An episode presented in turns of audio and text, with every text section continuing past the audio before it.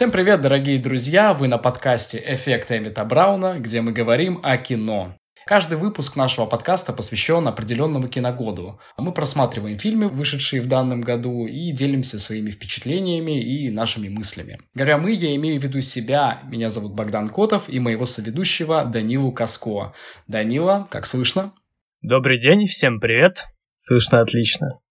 Собственно, сегодняшний подкаст посвящен далекому 1977 году, и, признаюсь честно, год для меня выдался не самым простым, а, потому что, как на мой взгляд, э, в этом году вышло много ужастиков, а я небольшой фанат ужастиков, и, честно говоря, я их немножко побаиваюсь, поэтому осилить эти фильмы было для меня своеобразным испытанием. Как для тебя прошел этот год в плане мирового кино? А, но действительно, фильмы вызвали противоречивые чувства, и они сильно контрастируют с картинами, которые мы с тобой ранее смотрели, потому что как раз-таки уже 70-е — это период, когда режиссеры начинают э, прям активно экспериментировать, уходить во взрослые темы, в какие-то провокационные темы. И все фильмы, наверное, у меня вызвали как положительные, так и отрицательные эмоции. И надо сказать, что, наверное, не знаю, как у тебя, но я так полагаю, что тоже.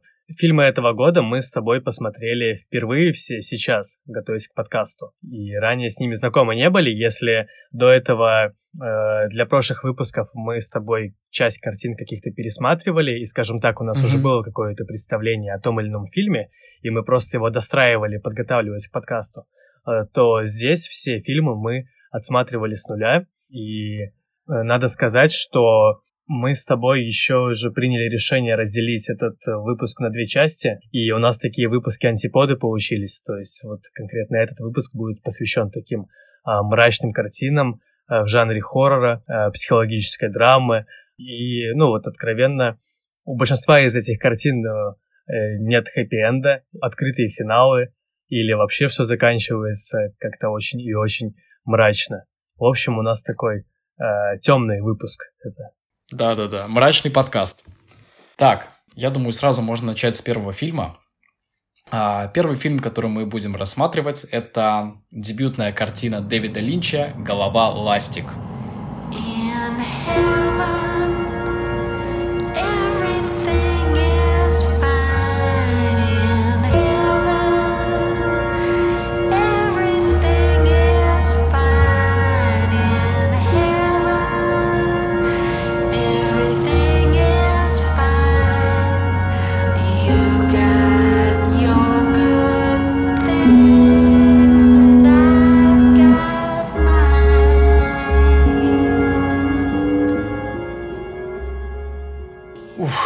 Знаешь, я вообще с Линчем не так хорошо знаком, но этот фильм я планировал уже очень давно, и я его посмотрел, он для меня показался супер странным. А, во-первых, да, это хоррор, мрачный хоррор а, со всякими непонятными сюрреалистичными штуками. Вообще, подобного рода фильмы я обычно называю, типа, арт-фильмы. Арт-кино — это такое кино, которое подразумевает какой-то лютый сюр, какую-то непонятную историю, и арт предполагает не разумное восприятие того, что происходит, а скорее эмоциональное потому что именно визуальный образ и музыкальная составляющая является таким вот а, основным стержнем, который как раз-таки в голове Ластики очень хорошо а, считывается. Голова Ластик, на мой взгляд, это чистый такой арт. Его цель не рассказать какую-то интересную историю, а скорее погрузить в своеобразную, мрачную, полунуарную обстановку. Атмосферу даже, вот. А атмосфера в этом фильме очень мрачная и, я бы даже сказал, неприятная. Давай вкратце о сюжете. Главный герой Генри очень несчастный, неуверенный человек. Ему звонит бывшая девушка и говорит, что она родила от Генри ребенка и хочет, чтобы тот приехал на семейный ужин. Там он знакомится с ее родителями э, и с самим ребенком. Но ребенок этот э, оказывается не совсем человеческим, потому что в фильме он представлен в виде какого-то такого, э, как это назвать, гомункула, что ли, или головастика, завернутого в какие-то тряпки. Да, что-то такое, я помню. Похож на недоношенного какого-то же ребенка, наверное. Ну да, да. Или на кролика, не знаю. Вот. И после этого ужина Генри со своей девушкой съезжаются, и начинается вся эта бытовуха. Э, бессонные ночи, ребенок постоянно кричит, э, у девушки сдает нервы, и она оставляет Генри с ребенком. И на этом этапе главный герой начинает постепенно сходить с ума. А, у него случаются какие-то сюрреалистичные видения, он находится в постоянном страхе и в конце концов решает покончить с этим, с ребенком. Вот, такой сюжет, довольно незаурядный, на мой взгляд. Из личных ощущений, то хочу сказать, что я раз 10, наверное, хотел выключить этот фильм, если честно, но таки дотерпел. А, по настроению похоже на какую-то дикую смесь фантазии Лавкрафта в перемешку с Кавкой. Такой ЧБ, мрак, э, хоррорные приемчики, очень нагнетающий мощный саунд и просто какая-то зубодробительная концовка с элементами боди-хоррора, вот, с кровью, со всеми вот этим вот мясом. Конечно, это запоминается. Вот. И тут как раз я упомянул Лавкрафта, и думаю, что сделал это не случайно, потому что я знаю, что ты, Данила, большой фанат его творчества, скажем так. И на этом основании хочу спросить, как у тебя прошел просмотр этого фильма и насколько для тебя вообще чувствуется, если оно чувствуется, влияние этого Лавкрафта на этот фильм? Потому что заранее хочу сказать, что я не, так много читал Лавкрафта, да и вообще хорроры мне, мне вообще не заходят, поэтому я могу что-то недопонять, и хотелось бы, конечно, в этом разобраться. Uh, слушай, я бы хотел начать с того, что у меня так же, как и у тебя, наверное, весьма поверхностное было знакомство с творчеством Линча. Uh, из фильмов я смотрел только «Дюну» до этого, тот фильм, про который упомянутый режиссер предпочитает вообще не вспоминать. И я смотрел половину сезона Twin Peaks, ну, первого сезона. И, в общем-то, как раз-таки «Голова ластик» — это, наверное, первый мой киноопыт с трушным, наверное, Линчем в формате полного метра. «Голова ластик» — это его режиссерский дебют был, который он снимал на протяжении вообще пяти лет. А, это в фильме не ощущается. Говоря про ощущения от самого фильма, действительно, я несколько раз мысленно обращался к творчеству а, Лавкрафта, и здесь есть общие какие-то точки соприкосновения, действительно. А, в первую очередь, наверное, даже не с классическим творчеством Лавкрафта, которое ассоциируется с э, мифами о Ктулху, а скорее с его сновидческим циклом. Множество рассказов и повести Лавкрафта посвящены вот как раз-таки э, героям-сновидцам, то есть тем, кто путешествует по своим и по чужим снам, сталкиваясь с какими-то различными иррациональными явлениями, с какими-то сюрреалистичными образами. И здесь это, несомненно, очень и очень чувствуется. Но я бы не сказал, что, что Линч вдохновлялся именно Лавкрафтом. Потому что, в принципе, его вот этот вот прием, связанный с сюрреалистическими э, какими-то сновидениями, э, фигурирует во всем его творчестве. И это, наверное, уже такой э, элемент непосредственно авторского стиля Дэвида Линча. А, фильм действительно вызвал... Ну, слушай, чувак, да. не стоит забывать, что это все-таки дебютный его фильм. А, и как здесь соотносится то, что это какой-то его авторский стиль, когда фильм самый первый? То есть, можно сказать, он из ниоткуда взял вот это вот, вдохновился вот этим вот сумасшествием. Ну, Просто бывает, когда откровенно вдохновляются какими-то произведениями, получается, да, это прям ощущается. И есть другие картины, которые, в которых гораздо сильнее чувствуется влияние Лавкрафта. Здесь у меня, наверное, в первую очередь пришел, пришел голову ассоциация не с Лавкрафтом, а с Фрейдом. Потому что здесь очень сильно ощущаются вот эти фрейдистские мотивы. Во-первых, тема секса, которая здесь постоянно так или иначе поднимается, да, во-вторых, э, тема подсознательного тоже здесь, мне кажется, вообще очень и очень важна. А, и как раз-таки э, по Фрейду же подсознательное вырывается зачастую через сновидение. И как раз-таки вот этот вот мотив здесь, ну, лично я особенно ощутил. И говоря о творческом стиле Линча, конечно, я уже говорил, что не сильно с ним был знаком, но тем не менее в том же Твин Пиксе все вот эти иррациональные сны имеют большое влияние на сюжет. И, в принципе, я наслышан на режиссерском стиле Линча, и везде это фигурирует в той или иной степени. И познакомившись с фильмом э, «Голова ластик», я осознал, что вот этот его фирменный режиссерский стиль, он с первой же картины как-то сформировался и дальше уже просто развивался и как-то э, видоизменялся, может быть.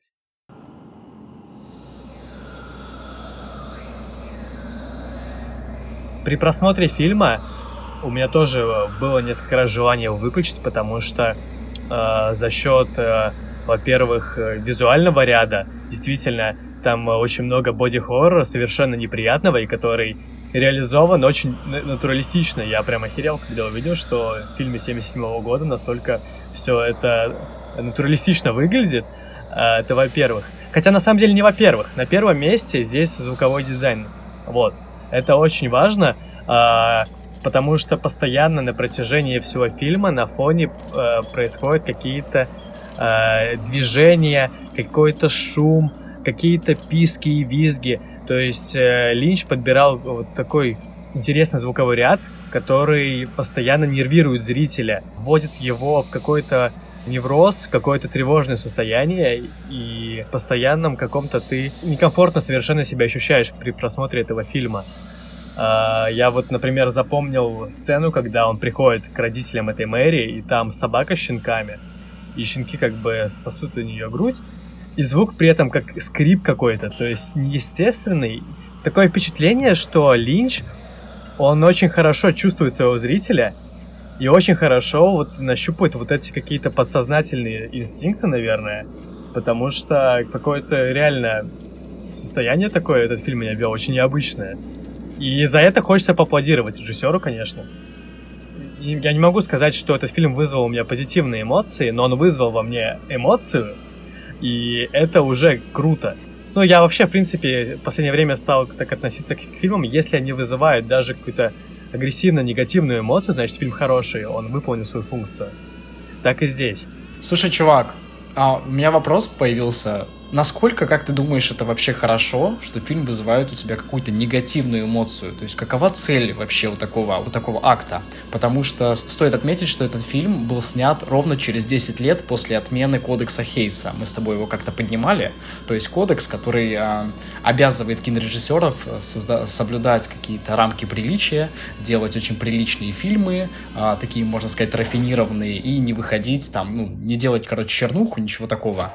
Как, на твой взгляд, это реализовалось в голове Ластики? Какая цель вообще? Вот как, как ты думаешь, что хотел вложить э, в голову э, зрителей Линч? Ну, на самом деле, несмотря на то, что здесь, э, как ты сказал, все больше про эмоции, про визуал и про звук, у фильма классическая трехактовая структура. Это во-первых. И во-вторых, mm-hmm. здесь есть сюжет. Он довольно простой, но вместе с тем осмысленный. А, по сюжету вот Генри, да, остается со своим вот этим недоношенным ребенком а, и вынужден постоянно за ним ухаживать, следить за его здоровьем.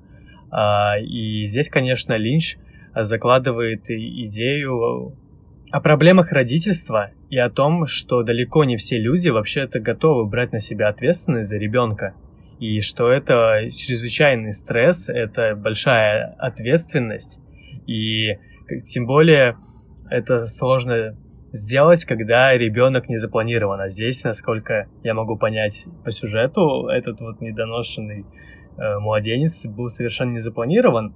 И в результате вот э, Мэри вообще там в первой половине фильма уходит, потому что не может спать. И здесь еще так гиперболизированно показано вот э, вот эти, а может быть и не гиперполизированные, я не знаю, у меня детей нету, но вот эти вот страдания родителей, когда они ухаживают э, и следят за новорожденным младенцем, у которого там нету режима сна, который постоянно болеет, и насколько сильно меняется твоя жизнь, когда в ней появляется вот такой вот маленький член семьи. И мне кажется, что Линч очень четко нащупывает вот, это вот, э, вот этот вот нерв. И неспроста, потому что Линч не, Линч не понаслышке знаком вот с, этим, э, с этими невзгодами, э, с этим бременем э, родителя, одиночки, и как раз-таки это он выразил, наверное, какое-то свое эмоциональное состояние через вот этого героя Генри. вот так вот. Ну, слушай, ребенка и тоже изобразил в виде вот этого пришельца непонятного, головастика. И головастик тоже имеет такой вид не самый приятный. То есть, мне кажется, дети поприятнее. Он еще, знаешь, ты помнишь, когда заболел, у него на коже появлялись какие-то такие Да, нарывы, язвы. И все это так мерзко выглядит, уже ужасно выглядит. Поэтому вопросы к Линчу. Любил ли он свою дочь? Ну, я думаю, что здесь все-таки больше, да, про эмоциональное состояние. И здесь же еще не только mm-hmm. тема родительства поднимается, но и тема секса. И секс здесь показан не как какой-то приятный акт. Э, наоборот, это что-то совершенно отталкивающее, боди-хоррорное и мерзкое. Э, ну, в общем-то, фильм начинается с того, что Генри открывает рот, и у него изо рта вылетает сперматозоид, как бы. Потом там есть ужасная там есть ужасная сцена, где он вытаскивает сперматозоиды из-под одеяла и потом швыряет их в стену. Они лопаются, и это все еще вот с этим звуковым дизайном. Короче, такие образы, которые надолго остаются в памяти, действительно. И в финале, когда он убивает ребенка, вот это разрезает вот это одеялко, и оказывается, что под одеялом у ребенка нет кожи. И там вот эти внутренние органы, Линч никому не рассказывал, из чего сделан этот реквизит, до сих пор неизвестно. Э, то есть непонятно, из чего вот эти вот органы, внутренности, кишки, вот это все мясо, что было использовано для того, чтобы э, натуралистично так это показать. Mm-hmm. Что вообще кто знает. Есть теория, что э, выпотрошенный кролик. Но как бы это только теория. Да чтобы не было, это выглядело ужасно не знаю, я бы этот фильм не хотел пересматривать. Насчет рекомендовать я даже не знаю. Может быть, для каких-нибудь мазохистов, конечно, можно порекомендовать для ознакомления. Но в целом это не самый приятный опыт, который не хотелось бы повторять. И не так повторять, как с могилой светлячков, а вообще не повторять, потому что, на мой взгляд, никакой вот э, эстетической функции не несет, на мой взгляд, опять же. Я как большой нелюбитель хоррора. А, ну, я с тобой бы, наверное, поспорил, потому что, тем не менее, там есть своя эстетика, ярко выраженная. А, вот этот, во-первых, он снят э, на черно-белую камеру. Во-вторых, вот этот вот промышленный район, где живет Генри, урбанистическая вся эта история. Потом, э, ну, дизайн существ, конечно, вот там девушка с нарывами. Это тоже все работает на эстетику, но просто не на самую, конечно, приятную. Да, да, И, между да. прочим, Линч считает этот фильм самым духовным в своей фильмографии, что интересно. И... Это многое говорит о его мне духовности. Я мог... Нет, знаешь, мне кажется, что это отчасти понятно почему. Здесь э... это такой артхаус, который понятен о чем. То есть здесь есть конкретные мысли, заложенные в сценарий, в режиссерскую постановку и визуальные образы, и которые ты довольно быстро схватываешь, будучи, зритель, будучи зрителем, и тебе не нужно для этого там читать миллион рецензий, смотреть там тысячу обзоров и так далее. Здесь, ну, довольно внятный посыл. И тем не менее, кому бы ты его порекомендовал? Но мне кажется, в принципе, творчество Линча, оно либо нравится, либо нет, поэтому в первую очередь его можно рекомендовать фанатам Линча. Я думаю, они сами тебе порекомендуют. Оценивая на сегодняшний день э, режиссерский дебют Линча, хочется сказать, что он смотрится свежо. А, и в плане визуала. Во-первых, э, во многом благодаря, как мы уже говорили с тобой, вот очень реалистичному, натуралистичному вот этому пластическому гриму, аниматронике. А, и это, во-первых. Во-вторых, все-таки тема, которая поднята в этом фильме, которая транслируется вот в таком вот именно свете, ну, я лично не встречал, наверное, в других фильмах. Поэтому Поэтому я не могу его рекомендовать всем и каждому, но есть смысл познакомиться и впечатлиться. Э, и мне кажется, что вот этим каким-то шокирующим эффектом он роднится с э, э, фильмографией Триера. Вот в этой радикальности, наверное, вот в этой тревожности э, Линч роднится с Триером, и я этого не ожидал. Слушай, я не могу сказать то, что в фильме чувствуется какая-то прям тревожность. То есть, конечно, саунд такой определенный э, вводит человека в транс какой-то, в какую-то тоже атмосферу полураспада. Но тревожности, как условно говоря, у Хичкока я не, не почувствовал. Знаешь, когда вот ты сидишь и переживаешь, что будет дальше. Вот у меня такого ощущения не было, если честно. То же самое, как у Триера. Мне кажется, такие режиссеры, опять же, я не так хорошо знаком с творчеством, но мне кажется, такие режиссеры, которые берут кусок мяса, режут напополам и кидают в камеру, грубо говоря. Ну, слушай, э, мы, наверное, разный смысл в тревожность с тобой вкладываем. Тревожность бывает, когда вот этот действительно добивается эффект саспенса, и ты в напряжении пребываешь, да? А здесь тревожность больше от того, что происходит на картине. И, ну, лично я чувствую, как э, Линч и вот то, что роднит его с Триером, умело манипулирует какими-то вот этими подсознательными штуками в голове у человека, я не знаю. То есть он прям э, оказывает влияние на тебя всего, наверное. Не так, что ты в напряге сидишь и боишься там скримера или чего-то такого. Они как будто бы гораздо глубже в тебя копают. Вот э, в этом смысле, наверное. Я предлагаю переходить к следующему фильму, у которого тоже совершенно выбивающийся звуковой дизайн, э, который также вышел в 1977 году. И сейчас мы уже обращаемся к примеру европейского кинематографа. Э, речь идет о кинофильме «Суспирия», Поставил его итальянский режиссер Дарио Арджента, и этот фильм снят в жанре джала. А, надо сказать, что на тот момент вышел ряд картин в этом жанре, а, где основным его маркером является то, что это вообще принято считать, что жанр слэшер а, это хорроры, где убивают изощренно подростков, выросли из жанра джала. Джала — это фильмы, которые сочетают в себе э, как хоррор, так и эротические какие-то сцены. Однако, сразу забегая вперед, хочу сказать, что в Суспирии вот этих каких-то эротических мотивов я практически не ощутил. Единственное, что там просто есть красивые девушки, и, наверное, на этом все.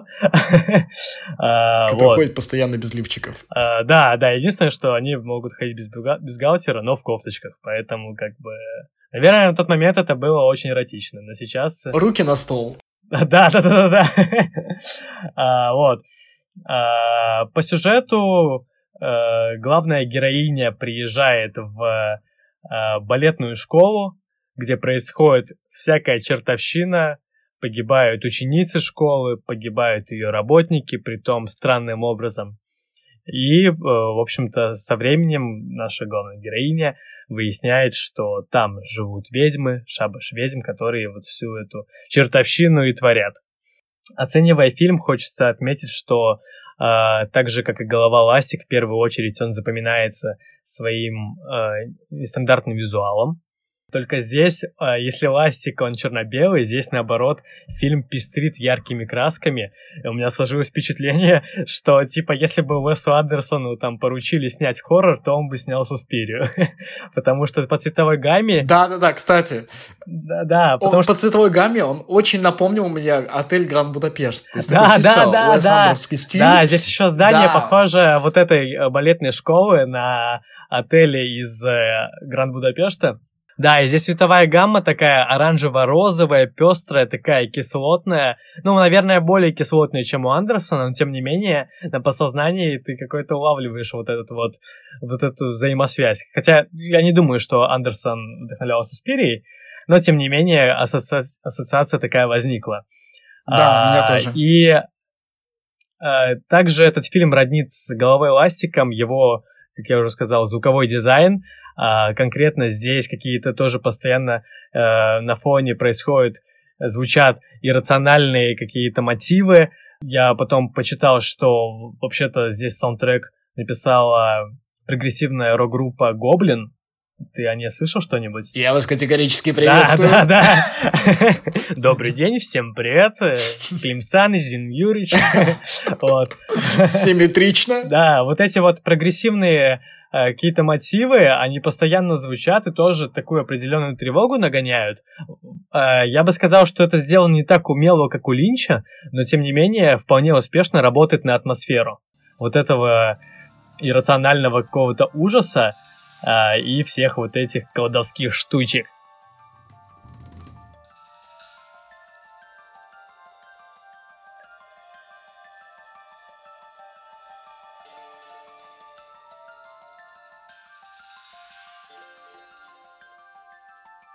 И здесь, кстати, еще хотелось бы отметить, говоря про атмосферу, что здесь такой, знаешь, как будто бы ты смотришь сказку. Здесь все как будто бы не по-настоящему. А, за счет вот этих, опять же, каких-то интересных кислотных цветов, а, музыки а, и кровь, кстати говоря, здесь прям с ярко выраженным розовым оттенком. И вот эта вот вся тематика ведьминого шабаша тоже как бы это все как будто бы отсылает тебя к каким-то сказкам братьев Грим.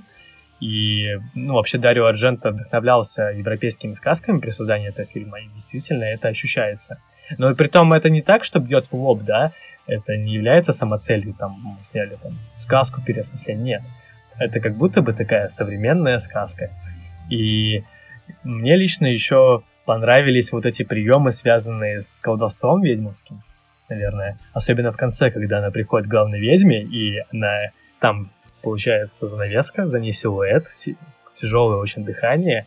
Ну, главная героиня Сьюзи потихоньку подходит, снимает эту занавеску, и там никого нет. А, но при этом она, по-моему, то ли в отражении, да, то ли в тени увидела вот эту ведьму, которая лежит в постели. Просто она как бы, ну, как будто бы за изнанкой находится, получается.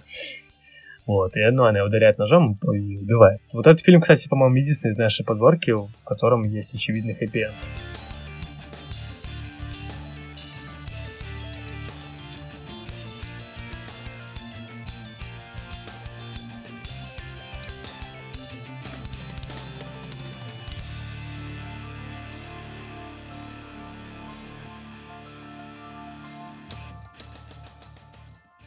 Так, я думаю, постепенно мы можем переходить от Суспирии к еще одному фильму того же жанра. Фильм называется «Эквус», а, с латыни переводится как «лошадь». Ага. И этот фильм а, основан на пьесе Питера Шефера, которая была основана на реальных событиях. То есть она описывает историю 17-летнего подростка, который где-то в Англии ослепил 6 лошадей. Сам э, автор пьесы Питер Шефер, он э, не знал деталей этого преступления и решил домыслить, что там происходило, какие причины у этого, и вот так появилась эта пьеса. Ну, говоря о сюжете, в фильме есть психиатр Мартин Дайсарт, который пытается разобраться как раз-таки в мотивах а, этого преступления.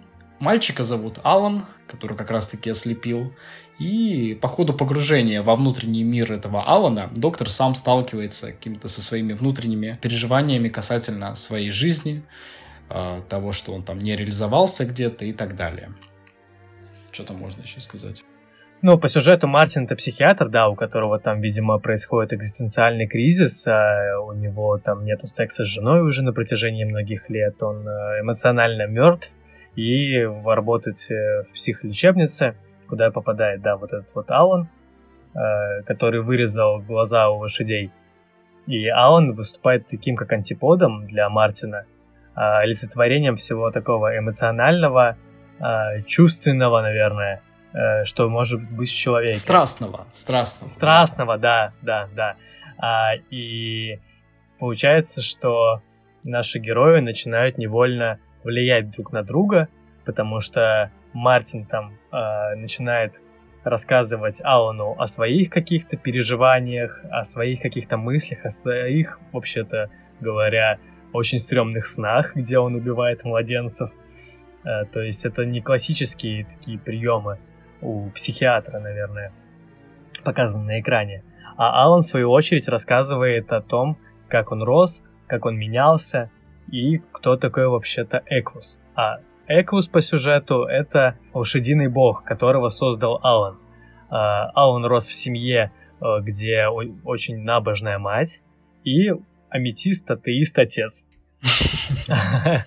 Вот, и а, в фильме есть сцена, где Алан истязает себя плетью и молится. И достигая вот, вот этого религиозного экстаза, он начинает выкрикивать имя Эквуса — то есть он, по сути, для себя формирует вот этого вот лошадиного бога, которого начинает поклоняться. И отдельно стоит упомянуть э, то, как здесь изображены лошади в фильме. Это очень интересно. Вообще фильм тоже снят э, весьма необычно с визуальной точки зрения, но больше всего мне запомнились э, вот, вот эти лошадиные образы, наверное. Не знаю, как правильнее про них говорить. Во-первых, прям видно, что они сексуализированы. То есть камера так очень любовно облетает вот, э, этих всех жеребцов, э, вены э, показаны крупным планом, которые пульсируют на шее у коня. Вот это вот э, спотевшее тело, мышцы, э, большие там вот эти красивые глаза, грива. Это все вот так вот очень все интересно показано.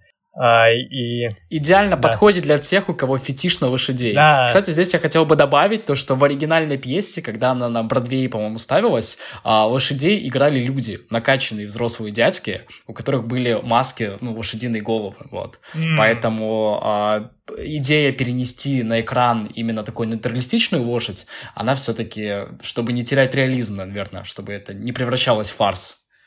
Вот. Mm-hmm. Ну, вообще, да, согласен, потому что лошади действительно показаны вот такими, а, ну, прям жеребцами, крутыми жеребцами, и а, вот эта религиозность, свойственная Алану, она, она позволила ему создать свой собственный мир, в котором он проявляет всю свою религиозность через какую-то страсть, через э, э, очень странные поступки. То есть там были сцены, где Алан раздевается до гола, и с этой лошади стоят, обнимаются, э, он чувствует ее тело, там вспоминает как, какой там пот, как, какая часть тела там более теплая, какая нет.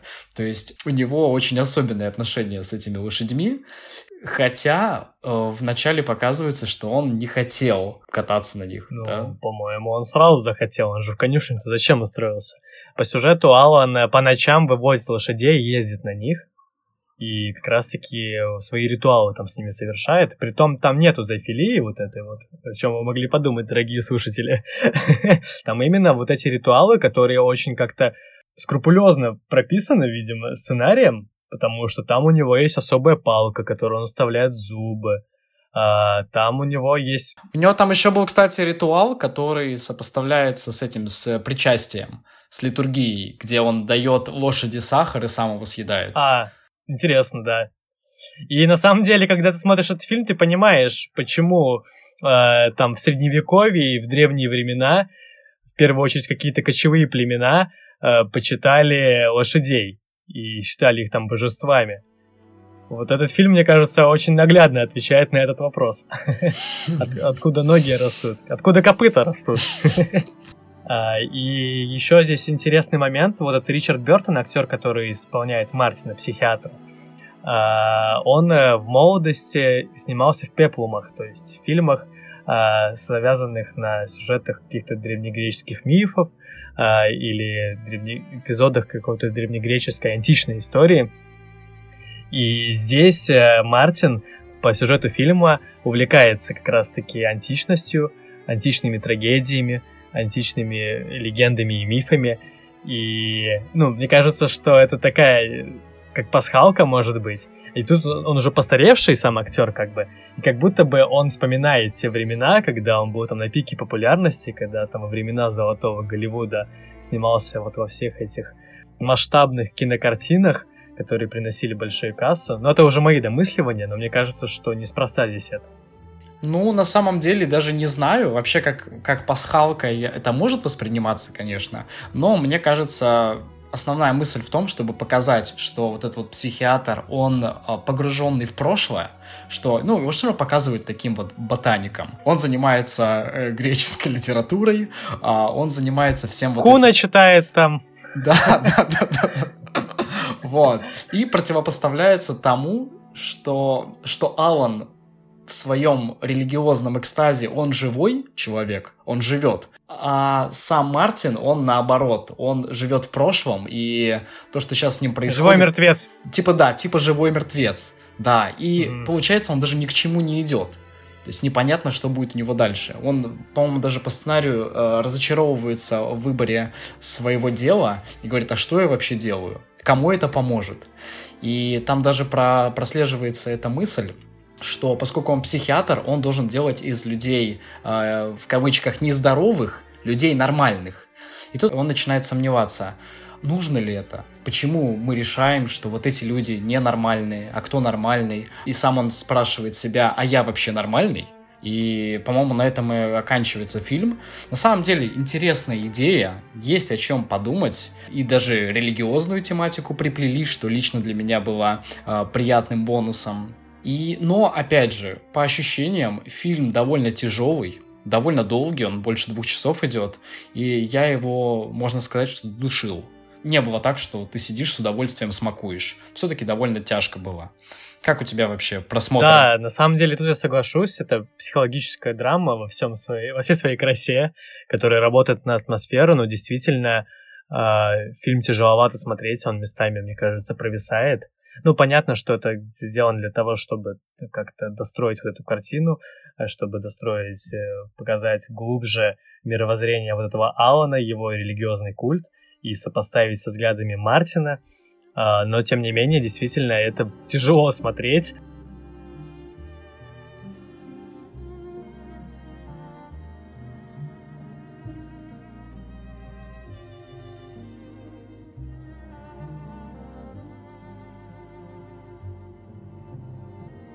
Так, ну что, а как ты думаешь вообще, хорошо сохранился на сегодняшний день-то фильм? А, слушай, это сложный вопрос, реально. Вот, блин, все фильмы сложно ответить однозначно, хорошо сохранился или нет. Потому что вот все, что мы с тобой сейчас обсуждали, там действительно очень классные и интересные темы подняты. Ну, то есть я реально не сталкивался вот с какими-то такими э, посылами, с какими-то такими смыслами, в других э, кинофильмах, и для меня это прям оказалось очень свежим. Другой вопрос, наверное, связан с реализацией. То есть Эквус, э, он просто... Может быть, потому что мы с тобой уже как бы современные зрители и там привыкли к какому-то более клиповому монтажу, какому-то более прямолинейному сюжету, который там несется как локомотив. Но действительно, Эквус сейчас тяжеловато смотреть, потому что он не насыщен какими-то событиями. Но, например, я смотрел его своей девушкой, ей он очень понравился. Она вот любит как раз-таки наоборот такие э, тяжелые драмы, семейные драмы, где мало событий и где вот люди копают друг друга и себя, короче. Поэтому, наверное, тем, кто предпочитает такое инди-кино, наверное, сейчас, сейчас бы так его назвали, а, наверное, им есть смысл познакомиться с этим фильмом. Угу. Ну, в принципе, да. Я думаю, можно рекомендовать. Хотя, с другой стороны, вот вспоминая финальную сцену, а, где главный герой Алан хватается за серп и начинает судорожно а, втыкать его в глаза лошадей, и вся эта сцена, она представлена такой очень жестокой и кровавой, и не знаю, даже сейчас вспоминаю, как-то не по себе становится. Да ну нафиг этот фильм. Это знаешь, что мне, кстати, напомнило? Сейчас вот я эту сцену вспомнил. А ты смотрел «Красный дракон» э, про Ганнибала фильм? Да, я его смотрел, но давно, да. А там же тоже, получается, вот этот серийный убийца, он поклонялся вот этому богу, которого придумал красному, драк... красному дракону. И у него тоже появляется любовный интерес. И для того, чтобы... Э, ну, в общем, и этот красный дракон тоже ему как бы препятствовал. И в финале там вот этот убийца, он как бы бунтует против него, чтобы остаться со своей возлюбленной. И по сути в Эквусе то же самое происходит, то есть Алан, а, Алану не позволяет вот это вот созданное им божество а, заводить там отношения, ну не заводить отношения, а вот, э, не знаю, может быть, проявлять страсть к кому-то, кроме Бога, и э, Алан как бы бунтует против него. И мне интересно, кто у кого позаимствовал, потому что «Красный дракон» — это же экранизация книги. Э, вот. Не знаю, не помню, какого года. Хотя, может быть, это просто такой какой-то троп, который эксплуатируется время от времени, не знаю уж. Да. Но там и по сценарию, кстати, э, отвечая на главный вопрос-то этого фильма, зачем Алан ослепил лошадей? Э, как раз-таки из-за того, что лошади были свидетелями тому, как Алан э, чуть не переспал с одной девушкой. И тем самым у него внутри возник вот этот весь стыд перед богами, и он захотел их а, ослепить, чтобы они не видели этого всего. То есть там настолько вот эта вот его внутренняя религиозность влияла на его жизнь, влияла на его восприятие всего, что вот она довела бедного мальчика до ужасных преступлений. Вот. Но фильм все равно довольно тяжелый. А, и я думаю, можно посоветовать любителям авторского кино и вот такого медитативного вайба который будет длиться 2 часа. Вот. Это был Эквус. А следующий фильм, о котором я бы хотел поговорить, это будет завершающий фильм. А, «У холмов есть глаза».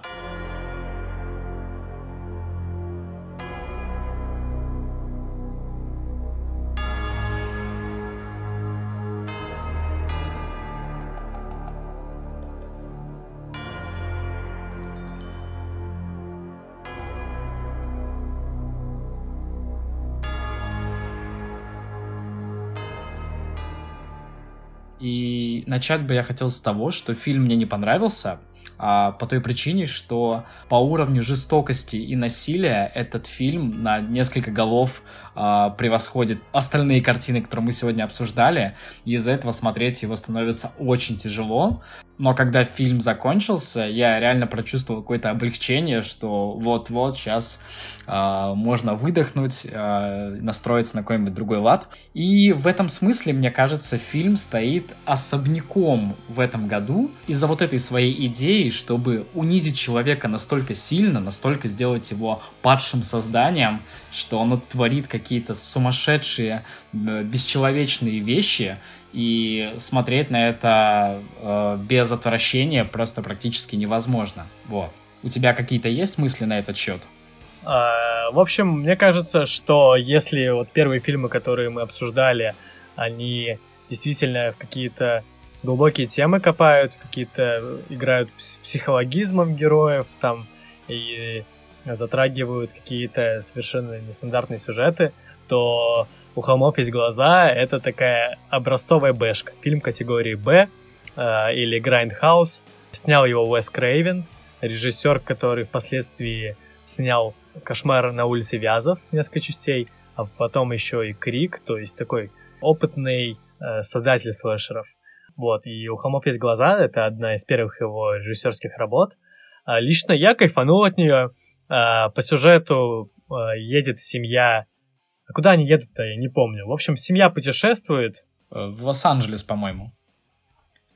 Ну, в общем, да, они путешествуют через э, Техас, или где там по сюжету? Короче, путешествует стереотипная американская семья по Америке и попадают в автокатастрофу в центре какой-то пустыни.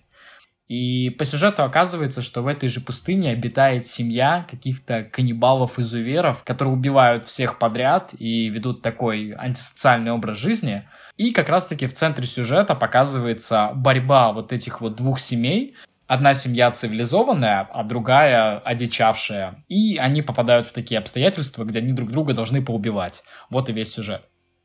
В общем, мне он в целом зашел. Во-первых, он сразу очень стремительно начинается и развивается, и фильм такой прям весьма динамичный, то есть сразу там покажут какого-то реднека местного старика, который там через каждое слово матерится, там, типа, вот там у меня коровы, свиньи, куры, э, которые заправляет э, заправкой вот этой и ну, которого семья по сюжету останавливается, чтобы заправиться, и дальше они едут. И сами герои, члены семьи тоже несколько карикатурные, особенно отец семейства, это полицейский в отставке, который тоже на все какой-то злой, дерганный, агрессивный, и он как отец семейства такой, я знаю, как ехать, на карте нет этой дороги, но я вас поведу куда надо, и все в этом духе. И заканчивается это все не самым лучшим образом, а, так, как уже Богдан сказал, они попадают в аварию, и их потихонь, на них потихоньку начинают нападать каннибалы.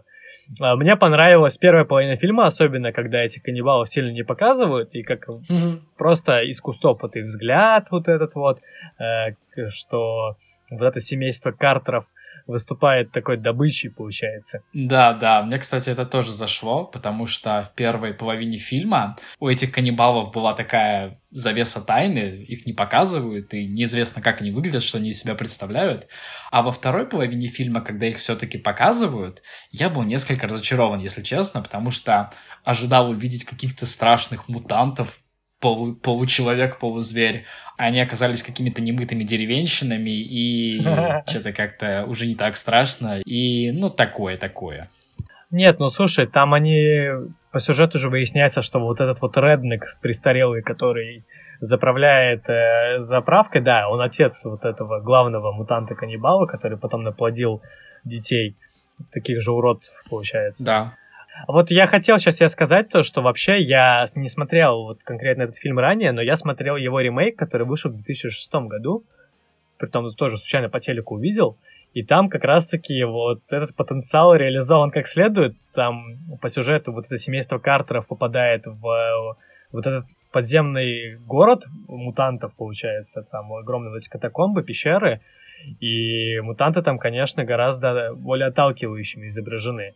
И что интересно, у этого фильма же тоже довольно высокий рейтинг среди кинокритиков, и многие из них пытались найти там глубинный смысл. Я не знаю, закладывал ли Уэс Крейвен действительно их туда, но, может быть, так и закладывал, потому что этот режиссер показал себя э, далеко не дураком, когда, например, снял Крик, уже такой, а, получается, сатирический слэшер. Вот. И, в общем-то, многие критики здесь усматривали, во-первых, что этот фильм о мести за изнасилование, то есть там одна из девушек, которая э, с этими мутантами, а ее регулярно насиловали вот эти каннибалы, и она в итоге сбегает и помогает нашим героям. Это во-первых. А во-вторых, здесь еще как будто бы Крейвен осуждает вот американское общество. То, что вот эти вот самоуверенные картеры, которые, несмотря на все запреты, едут куда хотят, это олицетворение там вот этой колониальной страны, получается. И некоторые, опять же, а, критики сопоставляли вот этих мутантов-каннибалов с коренным населением, которое вырезано будет. И по сюжету фильма как бы так и происходит, но я не знаю, насколько эта аналогия правдива, потому что обычно, если так, таким образом показывают, то выходит что-то в духе Аватара или Покахонтас, где местные аборигены показаны в исключительно положительном ключе. А здесь получается, что все вот эти вот существа, по сути, оказываются последними тварями, ублюдками, насильниками, совершенно кровожадными, которые, ну, реально отталкивают и просто мерзко себя ведут. И здесь еще, опять же, а, многие усматривали, что картеры, чтобы победить вот этих вот мутантов, они начинают действовать такими же средствами, становятся, опускаются до их же уровня и становятся варварами. И типа Э, Крейвен как бы показывает, что это такие же ублюдки, только там из американского общества. Ну, вот с этим утверждением я в корне не согласен, потому что то, что сделали мутанты, они как бы э, не звели семейство Картеров до своего уровня. То есть э, наши герои, они вынуждены были вести себя как звери, потому что других вариантов не было, чтобы выжить. И в конце... Да, там по сюжету, кстати, половины семьи Картеров просто поубивали. Да, да, да и как бы и собаку съели, как, между прочим, и все такое. Э, и при том, ну, кровожадным образом поубивали, отца семейства распяли на кресте и сожгли. Вот, а потом женщин там в упор расстреляли. И, ну, не знаю, короче. Просто на это намекает финальный кадр фильма, когда один из, э, не помню, как его зовут, героев, забивает кинжалом одного из мутантов, и финальный кадр, такой красный экран, типа кровь, и все, на это заканчивается то, что вот эта звериная натура из него выплеснулась. Но действительно, когда ты сталкиваешься, наверное, с такими обстоятельствами, ты опускаешься вот до этих низменных, низменных инстинктов и действуешь уже исходя из них. Но в этом фильме, наверное, это кажется оправданным. Героев как бы не оставалось других шансов, по сути. Ну, это что-то мы глубоко копнули, учитывая, что это фильм, вообще-то говоря, категории Б. Слишком глубоко. Да, да, да. И у меня он вызвал в первую очередь ассоциацию с каким-нибудь «От заката до рассвета». То есть динамичный фильмец про попаданцев, героев, которые сталкиваются с какой-то откровенной нечистью, и, который, и эта нечисть начинает их пускать на фарш, а потом эти герои в ответ начинают их пускать на фарш, и все это динамично, классно, зрелищно. Вот, и как раз-таки это минус холмов в том, что зрелищности по нынешним меркам ему, конечно, не достает. А, я думаю, что ты со мной согласишься в этом. А, чем тебе он не понравился? Расскажи, кстати. Ну, начнем с того, что я не люблю хорроры, потому что они меня пугают. А я не люблю, когда меня пугают. Это первое. Второе, этот фильм просто пестрит всей вот этой вот абсолютно ненужной жестокостью, которая тоже лично у меня не вызывает никаких там позитивных эмоций. Скорее наоборот. Ну и, как ты верно отметил, это слабая техническая сторона. То есть видно, что фильм очень жестко был ограничен в бюджете, и нужно было справляться вот чем попало. Ну и на визуале это сильно сказалось. Даже кровь они выбрали какую-то непонятную, непохожую, какую-то гуашь налепили. В общем, это странно выглядит. Ну и основное – это ощущения, которые остаются после просмотра. Э, фильм неприятно смотреть, э, нарочито жестокий, э, слабая техническая реализация, в общем, и практически нет никакого, знаешь, внутреннего смысла. Хоть мы с тобой пытаемся как-то его отыскать, нарыть, но мне кажется, это не то, что закладывал в этот фильм режиссер, вот. Мне кажется, ты просто с завышенными ожиданиями садился за этот фильм. Нужно было сразу понимать, что ты получаешь трешачок и, типа, расслабить мозги после эквуса душного. И, типа, просто прибалдеть. Он же еще угарный, у Эса Крейвина классный юмор. Там еще, типа, несколько сцен есть прям забавных, особенно с этим отцом семейства, когда они едут, и они ему говорят, типа, тут безопасно. Такой, конечно, безопасно, в чем проблема, типа. И сверху начинают самолеты херачить, и он под каждый, типа, э, вот этот самолет начинает дергаться, ну, сам на палеве, не ожидая, что это произойдет. Такой самодур, короче, самоуверенный в себе, и который, наверное, по мнению режиссера, получает по заслугам, видимо. Ну да, но с другой стороны, я не могу сказать, что в этом фильме очень много каких-то фановых моментов, потому что а, основное настроение в фильме это скорее напряженность в перемешку со страхом. И мне кажется, в каком-то смысле режиссер попытался в саспенс, чтобы а, погрузить людей в эту атмосферу грядущей опасности, что вот в каждую секунду времени может произойти что-то ужасное. Но слабая реализация сделала вот эти вот попытки, мне кажется, местами очень нелепыми. И... Ну, слушай, я думаю, что, э, продолжая твою мысль, я думаю, что для своего времени этот фильм был очень страшным. Потому что вот так вот откровенно показывать все вот эту мясорубку, э, всю вот эту вот чернуху и изнасилование, и каннибализм, тут тебе и собак убивают, и птицам головы откусывают. Это все, наверное, было весьма шокирующим э, на, на момент выхода фильма и провокационным наверняка. А просто сейчас нас этим уже не удивить. И как раз-таки это проблема того, что фильмец состарился, и это видно. И я даже вот э, давно смотрел ремейк, и сейчас, когда пересматривал вот оригинальную картину, вспоминал ремейк и такой, блин, там это лучше было, или это лучше было, и там это класснее показано было. Вот. При том, что, ну, как известно, ремейки далеко не всегда могут быть э, лучше оригинальных картин.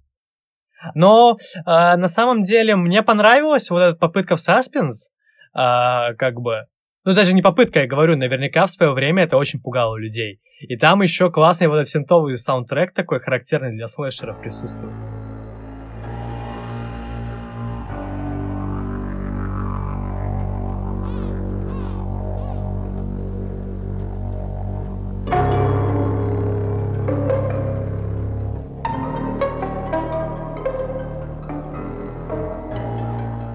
Вот. Ну и да, как раз таки говоря уже, наверное, о свежести этого фильма, на сегодняшний день можно, наверное, с точностью сказать, что эта картина состарилась. И не пугает так, как пугала своего зрителя в 77 году. Да, попахивает, попахивает.